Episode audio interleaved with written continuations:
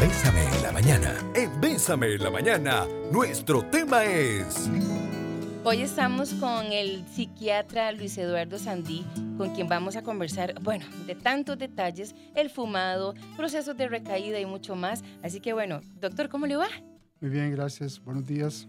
Qué gusto tenerlo aquí con nosotros. Nuestros compañeros José y, Jeffrey le mandan saludos. Es que no pudieron estar con usted el día de hoy. Gracias por la invitación. bueno, doctor, a, lo que vinimos. Desde la parte de psiquiatría, con respecto al, al tabaco, o sea, entre el consumo de tabaco y los trastornos mentales, ¿hay, hay, hay una relación? ¿Cómo es eso? Sí, hay una conexión muy fuerte entre consumo de tabaco y problemas emocionales o enfermedades mentales. Y esto tiene que ver por cuanto la nicotina o el cigarrillo tiene la capacidad de producir modificaciones o alteraciones en el funcionamiento cerebral. Básicamente, eh, la nicotina tiene la capacidad de aumentar la concentración, mejora la atención, disminuye el apetito, produce relajación, produce estimulación y em, ayuda a la evacuación gastrointestinal. Esos efectos positivos eh, obviamente es lo que lo hace atractivo. Las personas aprenden a fumar, al principio no son tanto los efectos, pero con el tiempo aprenden cuáles son los beneficios de fumar. Lo que pasa es que las personas, y eso es válido para cualquier droga, las personas que tienen alguna vulnerabilidad, alguna alteración emocional, probablemente sienten mucho más, un efecto más potente de la sustancia que los que no la tienen. Por lo tanto, la capacidad para desarrollar adicción o para desarrollar la dependencia al tabaco es eh, muchas veces más. Ciertamente, uno de los efectos más potentes que tiene la nicotina es que aumenta una sustancia en el cerebro que se llama dopamina.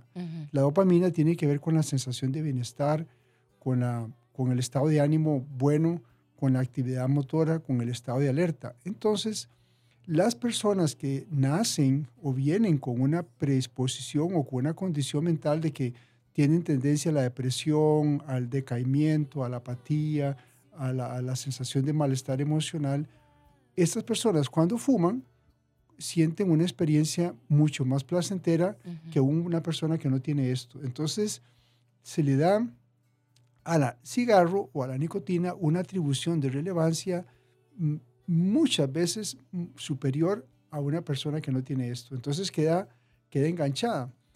De hecho, cuando nosotros tratamos fumadores, eh, tenemos un grupo de fumadores que vemos que les cuesta más dejar de fumar, que fuman mucha más cantidad de cigarros que lo usual, paquete y medio, dos paquetes, hasta cuatro paquetes. Han hecho muchos intentos de dejar de fumar, porque cuando dejan de fumar, lo que hace es que afloran estos síntomas que han estado encubiertos o han estado enmascarados por el cigarrillo. Es impresionante. Hay gente que deja de fumar y dice, doctor, a las dos semanas estoy en una depresión profunda, no me quiero levantar, quiero paso llorando, no sé qué hacer, es un estado de incomodidad, es una depresión. Y resulta que lo que hacía el tabaco, dos, tres paquetes, era sostener ese estado de ánimo por un exceso de dopamina que produce el tabaco. Entonces, por eso es que nosotros encontramos que hay un porcentaje, tal vez un 25% de las personas que, son fumadores importantes, que les cuesta más dejar de fumar, que tienen otros trastornos de fondo, trastornos de ansiedad, problemas depresivos, ah, problemas con, con la atención, con la concentración. Algunos es que tienen problemas de estreñimiento y más bien cuando fuman van al baño, porque la nicotina estimula las contracciones colónicas. Entonces, eh, cuando la persona deja de fumar, aparte de presentar un síndrome de abstinencia al tabaco, propiamente el efecto que produce la nicotina, afloran, eh, se desenmascaran esos síntomas y nos permite entonces ayudarlo. Por eso nosotros hacemos al principio una evaluación ah, no solo física, sino mental, emocional, porque las personas que tienen antecedentes de depresión, de ansiedad, de enfermedades mentales mayores como esquizofrenia o trastorno bipolar o depresión mayor o trastornos de ansiedad graves o que han tenido internamientos en, servicios de psiquiatría, sabemos que ellos van a ocupar un tratamiento mucho más intensivo que las personas regulares. Entonces lo que hacemos es intensificar el tratamiento y en el caso que sea necesario podemos también dar apoyo psicoterapéutico. Hay personas que han hecho el tabaco como una, como una muleta para poder lidiar con la ansiedad, con las Mm. relaciones sociales, con la, Sí. inclusive con la soledad. Hay gente que bueno, dice muy claramente, doctor, el cigarrillo es mi compañero y yo voy al patio o voy a la terraza Y me y fumo un fumo y ahí no ocupo de nadie más. Doctor, Entonces, ayer, perdón que lo interrumpa, pero ayer que estábamos con, con la doctora Albetia, que también le mandó saludos, ujú, gracias. ella eh, nos contaba una historia de un paciente que ni siquiera, o sea, se encendía el cigarro, pero no lo fumaba. O sea, como que yo esté aquí haciendo cabina y que encienda el cigarro y lo tenga a la par. Y Mm. que de- era compañía para esa, para esa persona. Qué montón de historias así. Claro. Lo que hay son condicionamientos. Es decir, Ujú. toda, cuando usted consume una sustancia, y en ese momento que tiene el efecto químico en el cerebro de producir estimulación y enganche, las cosas que uno está haciendo o está pensando o está viviendo comienzan a asociarse al consumo, se condicionan, se, hay un aprendizaje asociativo. Entonces hay gente que, que ahí está asociado a fumar a un montón de situaciones, cuando trabaja, cuando lee, cuando toma café, cuando está solo. Entonces eso, esos condicionamientos se, se cristalizan, se enganchan como conductas que están fuertemente asociadas y que son difíciles a veces de romper. Por eso, en algunos casos, es necesario dar tratamiento terapéutico o psicoterapéutico para que la persona pueda entender cómo ha hecho el cigarro un objeto con el cual puede lidiar con sus Claro. necesidades, sus debilidades, sus conflictos internos y se encuentra, es como un soporte, se apuntala ahí y se agarra para poder eh, funcionar. Entonces no es solo una, una, el aspecto químico o el aspecto farmacológico de la, por el cual la nicotina produce dependencia, es un mecanismo. Hay otros mecanismos emocionales, conductuales, psicológicos, ambientales, que tienen mucho peso en el fenómeno de la dependencia al cigarro. Vamos a ver, ¿qué pasa con la gente, eh, bueno, que, que- que fuma mucho? ¿Lo hacen por placer o porque definitivamente eh, no pueden dejarlo? Porque hay un, no quieren enfrentar ese, esa abstinencia que, que se em, aparece cuando ya deciden dejarlo. ¿Por qué fuma la gente? Y muy buena pregunta, Sofi. La mayoría de los fumadores expresan, en un principio probablemente los mecanismos que determinan que una persona fume son muy variados. Pues el costo que es bajo, la disponibilidad, la premisidad social, la presión de los amigos, eh, la- el- el salto a la adultez que hacen los chiquillos cuando llegan a la adolescencia y quieren experimentar con estas cosas. Eh, o porque es placentero fumar, porque relaja, porque eh, asociado a ciertas actividades produce una sensación de bienestar. Pero con el tiempo, con el tiempo de fumar, eh, se produce una dependencia química. Una dependencia química, una manera de entenderlo muy sencilla es como una cerradura y una llave. El cerebro tiene como una serie de cerraduras ahí y la, la nicotina es como la llave que calza perfectamente en esa cerradura. Por eso el cerebro queda pegado a la nicotina. ¿Verdad? ¡Qué Digamos, si- usted toma, usted come un bistec, pero no existe esa cerradura. ¿eh? Usted lo saborea y ya, pues eso pasa, luego quiere comer. Pero no, con estas drogas hay una cerradura que se llaman receptores eh, nicotínicos de acetilcolina. Son unas cerraduras específicas. Entonces, cuando la gente empieza a fumar, esa, cerra- esos, esa llave comienza a entrar en esa cerradura y queda conectado, queda fijado. Eso es lo que se llama una dependencia. Una vez que se desarrolla una dependencia, el cigarrillo más o menos dura hora y media cuando la persona fuma. Es decir, lo que dura en sangre eh, llega al cerebro. El efecto. el- eh, no, No. llega el efecto, llega al cerebro, sí, llega al cerebro en siete eh, segundos, ocho, y comienza a hacer rápidamente el efecto y luego se elimina y ya desaparece como a la hora y media, dos horas. O sea que a las dos horas ya usted no tiene nicotina. Entonces la cerradura, como Ah. se ha acostumbrado a tener esa llave ahí, desde de fumar 10 años, Ujú. calcule que una persona se fuma 20 cigarros al día, Ujú. ¿verdad? Un paquete al día. Eh, en, en una, en una semana, ¿Cuántos son? Son un montón. en un mes, en un año, son miles y miles de, de- de contactos que tiene esa llave con esa cerradura. Entonces la cerradura queda realmente programada para funcionar. Es como un, como un dispositivo en el cerebro que ya funciona con la llave, con la nicotina. Cuando usted le quita la nicotina, o sea que es a las dos horas que ya pasa el efecto de la nicotina, se desacopla. Y entonces la cerradura entra en un estado de crisis. ¿no? Ujú. Ansiedad, intranquilidad, desesperación, dolor de cabeza, hay un estado de malestar emocional que solo se alivia cuando se acopla otra vez la llave. Entonces, la persona fuma las dos horas, las personas fuman más o menos un paquete al día. De cada hora y media, dos horas fuman. Cuando siente la abstinencia o el síndrome de supresión, que es un malestar, fuma, se acopla y, el paciente, y la persona siente un gran alivio. Entonces, ese es el mecanismo más importante por el cual la persona continúa fumando. O sea, no fuma tanto por el placer de fumar, aunque él cree que es muy placentero, pero realmente el placer es porque le alivia el malestar de no fumar. Claro, ahí está la explicación. Bernard, Bernard Shaw decía uh, magistralmente, fumar me molesta, pero más me molesta no fumar. Es decir, que la ausencia de la sustancia en el cerebro produce un malestar físico y emocional de tal intensidad que la única alternativa es fumar de nuevo. Tan es así, Sofi, que usted pregunta a los fumadores, el 100% tiene información del tabaco. Sabe que produce cáncer, sabe que produce infarto, que produce derrame, que es la primera causa de muerte, que produce enfisema, que tiene mal el aliento, que la ropa... Todo lo sabe, pero no puede. ¿Por qué no puede? No puede, no porque no, porque no quiera, sino porque no puede. O sea, porque él, él quiere dejar de fumar. De hecho, 8 de cada 10 fumadores entrevistados quieren dejar de fumar y han hecho al menos dos, tres intentos en el último año pero no pueden porque pesa más la, la inestabilidad o el síndrome de abstinencia o el malestar físico y emocional que produce la ausencia del cigarro que las consecuencias que tiene el cigarro. Entonces, eh, en, el, en, el, en, el, tiempo, en el proceso del desarrollo de la adicción, los mecanismos más determinantes de mantener el consumo es el evitar el sufrimiento de no consumir. Qué impacto, doctor. Pero bueno, y ahora, ok, resulta que ya la persona tiene su medicación, ¿verdad? Esa persona tiene, eh, es que ahora que hablábamos de la parte de las personas que tienen alguna situación mental, que tal vez su tratamiento es más intensivo, ¿verdad? Eh, ese tratamiento, ¿cuánto dura, doctor? ¿Tengo que tomarme eso todo toda mi vida o cómo son los procesos? No, el proceso de, de cesación de fumado en realidad es un proceso eh, bastante, desde, el punto de vista farmacológico médico, muy sencillo.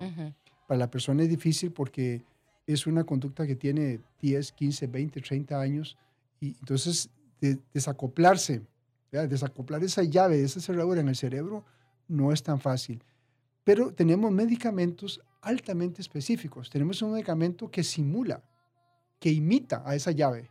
Eso es lo que hace el medicamento. O sea, la, la nicotina sube dopamina. Tenemos medicamentos que producen una liberación de dopamina que es entre un 50-60% de lo que produce la nicotina. O sea, es, un simulador. la persona toma el medicamento, el medicamento comienza a producir dopamina y extrañamente la persona entonces no tiene los malestares de la abstinencia y tiene inapetencia por el cigarro. ¿Por qué tiene inapetencia? Y porque la cerradura está, está ocupada con una sustancia que no es nicotina, pero que eh, le, le hace el efecto muy parecido que, hace la dopamina. Entonces, ese mecanismo lo usamos generalmente dos, tres meses. Tres meses y tal vez y un mes para disminuir la, dosis y se quita. Es decir, que el tratamiento para dejar de fumar es un tratamiento que no pasa de tres, cuatro meses del tratamiento farmacológico. Luego hay un seguimiento durante un año, pero con los medicamentos tan específicos, con apoyo, con asesoría, con asistencia por si tiene, lo que usted decía, Sofía, muy bien, si tiene depresión, ansiedad, si ha tenido internamientos psiquiátricos, si tiene un trastorno adicional mental, requiere un, poco más de apoyo, de soporte especializado, pero no, la persona se desprende muy fácilmente el cigarro eh, porque es como, como librarse de algo del cual estaba pegado y no ha podido, y al desprenderse siente un, gran alivio, una gran liberación, y entonces va, lo ayudamos desde luego. También, Sofía, hemos encontrado que la mayoría de los fumadores tienen muy mala calidad de vida, ¿verdad? Mm, las tres medicinas más potentes que hay en el mundo, la más potente, la más buena, las más baratas las más hermosas son nada más dormir bien, comer bien, hacer ejercicio. Eso es todo. O sea, esas son medicinas potentes. Y muchos fumadores generalmente tienen muy malos estilos de vida. No, no, no hacen ejercicio, tienen malos hábitos de alimentación, duermen mal, fuman en la noche. Entonces nosotros, por eso en fumado, una de las estrategias más importantes es la preparación para el cese. O sea, la persona dice, quiero dejar de fumar. venga, no, no, vamos a preparar el terreno. Yo les digo, es como si usted... Sí, no es así nomás. No es así nomás, usted va a pelear con Mike Tyson, bueno, hay que prepararse, porque si no el primer round le, da un, le, quedan los dientes. Se queda sin dientes, no, hay que prepararse. Mucha gente, Sofi, la gente que deja de fumar sin tratamiento solo tiene un éxito entre el 3 y el 5%. La mayoría vuelve. Por esto mismo que estamos hablando de la dependencia, del síndrome de abstinencia, del malestar que tiene, vuelve a fumar. Pero la gente con tratamiento le vamos enseñando dos cosas. Primero, vemos si hay trastornos de fondo que hay que tratar, es muy importante. Preparamos el terreno para la cesación, le ayudamos a que aprenda a comer bien, que empiece a caminar o a hacer ejercicio, le regulamos el sueño. Entonces ya cuando deja fumar está como en, en mejores condiciones. Y lo otro, muy importante, lo tercero, es que la dependencia al tabaco es una enfermedad permanente, eso es muy importante. La dependencia al tabaco es como tener diabetes o hipertensión. Si usted se pone la insulina todos los días, es como si no tuviera diabetes, pero si no se la pone, se enferma. Claro. Entonces, la dependencia al tabaco es una enfermedad o un trastorno permanente. Es decir, la persona deja de fumar, se equilibra, se estabiliza, pero los circuitos del cerebro, o sea, el cerebro quedó programado con la dependencia. Si tiene un mes, seis meses, cinco años, diez años y dice, no, no, ya tengo mucho tiempo no fumar, la verdad es que la vida es, trabajo mucho y todo, merezco un cigarrillo. Si vuelve a fumar, se desata la necesidad de fumar. Y otra vez. Como cuando, te, cuando dejó. Porque es una memoria, son memorias y son circuitos permanentes en el cerebro. Por lo tanto, una parte importante del proceso es enseñarle a la gente, a los fumadores, de que la, enfermedad es permanente y, por, y necesita estar en, en, en, esa conciencia que no puede tocarlo. Es igual que un alcohólico, ¿ah? claro. pero no puede tocarlo. Y e, ese aprendizaje les ayuda mucho porque si tienen una depresión, una ansiedad, algún problema, lo que hacen es buscar ayuda y no acudir al cigarro. El tratamiento sirve para eso. Y, y, y doctor, bueno, es que eso que usted me dice, que, que el cerebro queda programado, me, me impacta, ¿verdad? Pero, ¿y qué pasa si una persona después de, de haber pasado muchos años sin fumar, bueno, otra vez lo probó, e, e, esa, esa recaída es más violenta que como cuando antes fumaba o, qué pasa?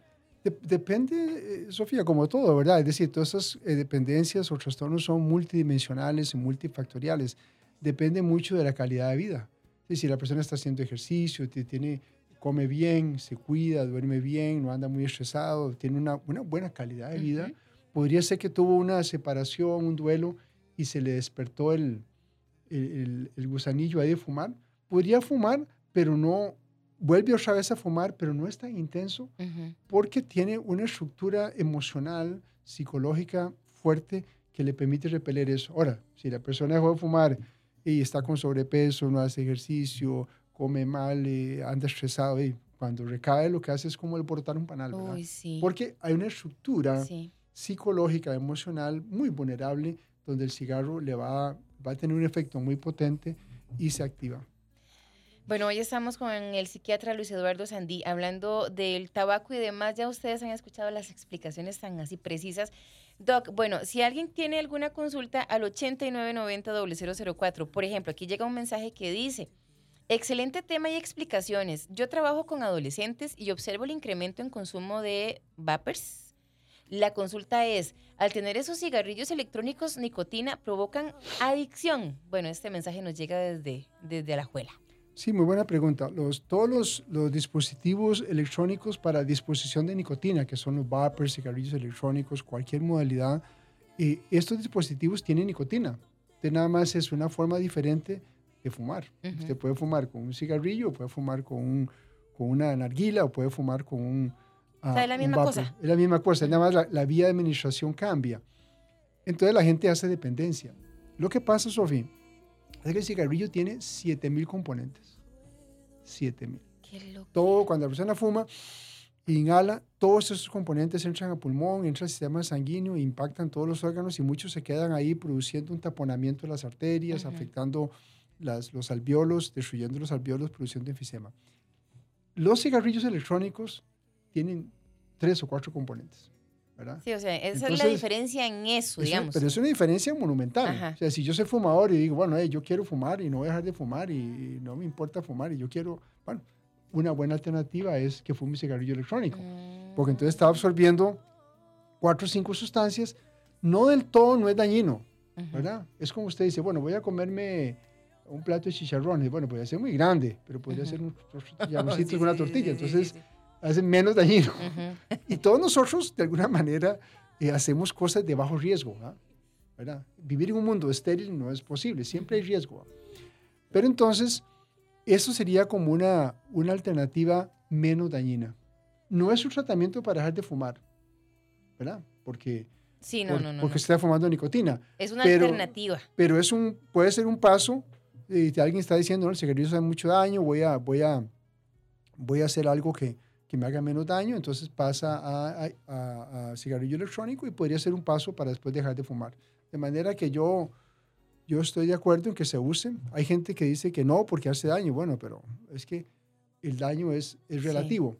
Y segundo, hay gente que no, en este momento, y yo creo que es una cuestión de respeto al derecho de las personas a tomar sus decisiones cuando más le convenga, hay gente que en este momento dice, no, doctor, yo no estoy dispuesto a dejar de fumar ahora, quiero seguir fumando, por lo que sea. Pero podemos hacer, bueno, vemos cómo hacemos la cosa menos dañina, cómo podemos ayudarlo, ¿verdad? Entonces lo podemos ayudar recomendándole cigarrillos electrónicos y estar cerca de él, educándolo, apoyándolo y que eso es importante en tabaco, Sofi. Los procesos de cambio en las personas, todo el mundo quiere bajar de peso, todo el mundo quiere comer bien, todo el mundo quiere, quiere no fumar. queremos lo mejor. Pero la gente no toma las decisiones.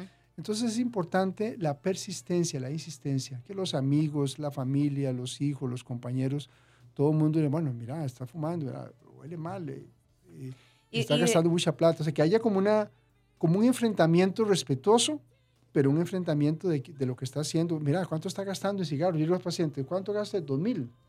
Dos paquetes al día, cuatro mil. ¿Por semana? 120, por mes. 120 mil al mes. Son millón, y, millón y medio al año. No, no, no. Entonces me digo, bueno, ¿y usted cuánto gana? Entonces comenzamos a hacer, le hago punta lápiz, hacemos cálculos y digo, bueno, vea esto, vea el riesgo que tiene. Y dice, no, yo creo que sí es hora. Entonces, este convencimiento ayuda. La gente dice, bueno, pero es que no quiere. No importa, siempre que uno le dice algo positivo, algo que tiene sentido, siempre va calando y va dejando una huella ahí que con el tiempo produce el cambio.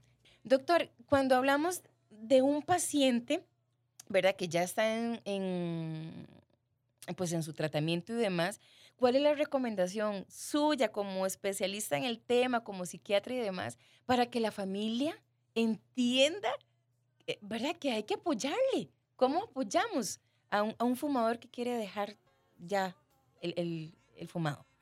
Sí, el apoyo para, para los fumadores tiene que, que estar eh, mediado por el respeto al fumador.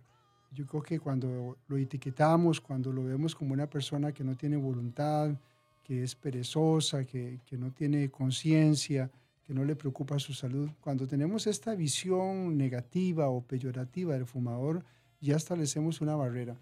Lo primero creo que es eh, aceptar que ninguna persona decide voluntaria o conscientemente, bueno, yo quiero ser adicto, yo quiero ser fumador. Hay una serie de, de, fenómenos o de situaciones a lo largo de la vida llevan a que la persona quede atrapada en una dependencia. Entonces, ese respeto a la persona que tiene el problema es lo primero. Lo segundo, que cada persona tiene su momento diferente.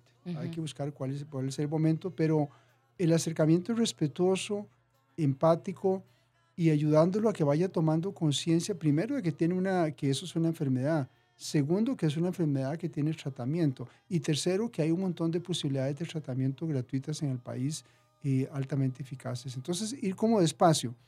Lo que hemos encontrado es que la gente le dice una, dos veces y ya dice, ah, no, este no quiere nada, y ya claudica. Pero no, siempre que decimos algo, va sembrando, va quedando una semilla ahí que en algún momento florece. Entonces, es muy importante eh, insistir en esto. Otra manera de, de, acercarse a un fumador es ayudarlo a mejorar su calidad de vida, porque como hemos dicho reiteradamente, la mayoría de los fumadores que fuman de manera importante tienen, tienen un estilo de vida no saludable. Sí, Entonces nosotros podríamos empezar a que hablarle más de la importancia del ejercicio, de que coma bien, vernos que está durmiendo bien, que no ande tan estresado, porque creo que que estamos a veces muy preocupados de, de, dónde vamos a llegar, de qué vamos a hacer, de qué vamos a tener, y en, ese, en esa distractibilidad o en ese trajín por, por llegar o por tener o por hacer, nos olvidamos mucho de nuestra capacidad para poder estar bien con nosotros mismos y con el momento que estamos viviendo o con la situación que tenemos. Tenemos que aprender a conciliarnos, a reconciliarnos, a armonizar, alinearnos con las cosas que tenemos. Tenemos que aprender a ser felices con lo que tenemos y con lo que hacemos en este momento.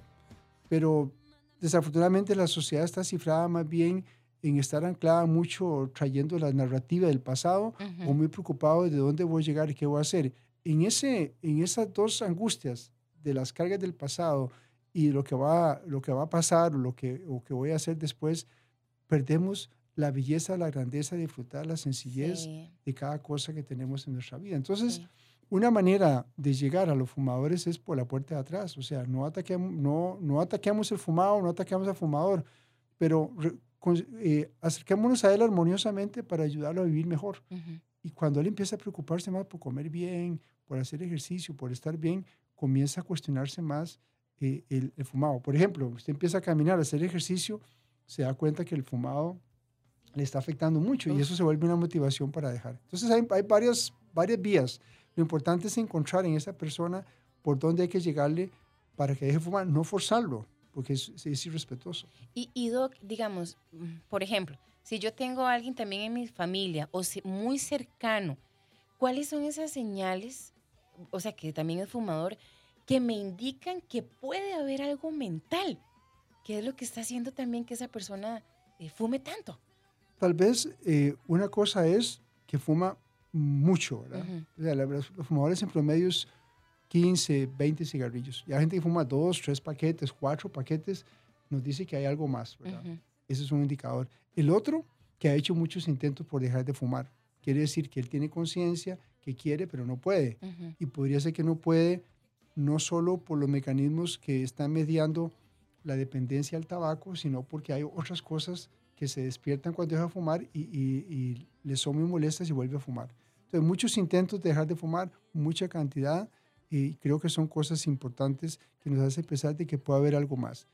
Y lo otro es que necesito una evaluación, ¿verdad? Acercarlo a que, decirle, bueno, que a lo que, que, eso cuesta mucho, que es difícil, pero que hay ayuda, que lo pueden evaluar, lo pueden examinar para ver qué necesita para que pueda desprenderse sin que sufra.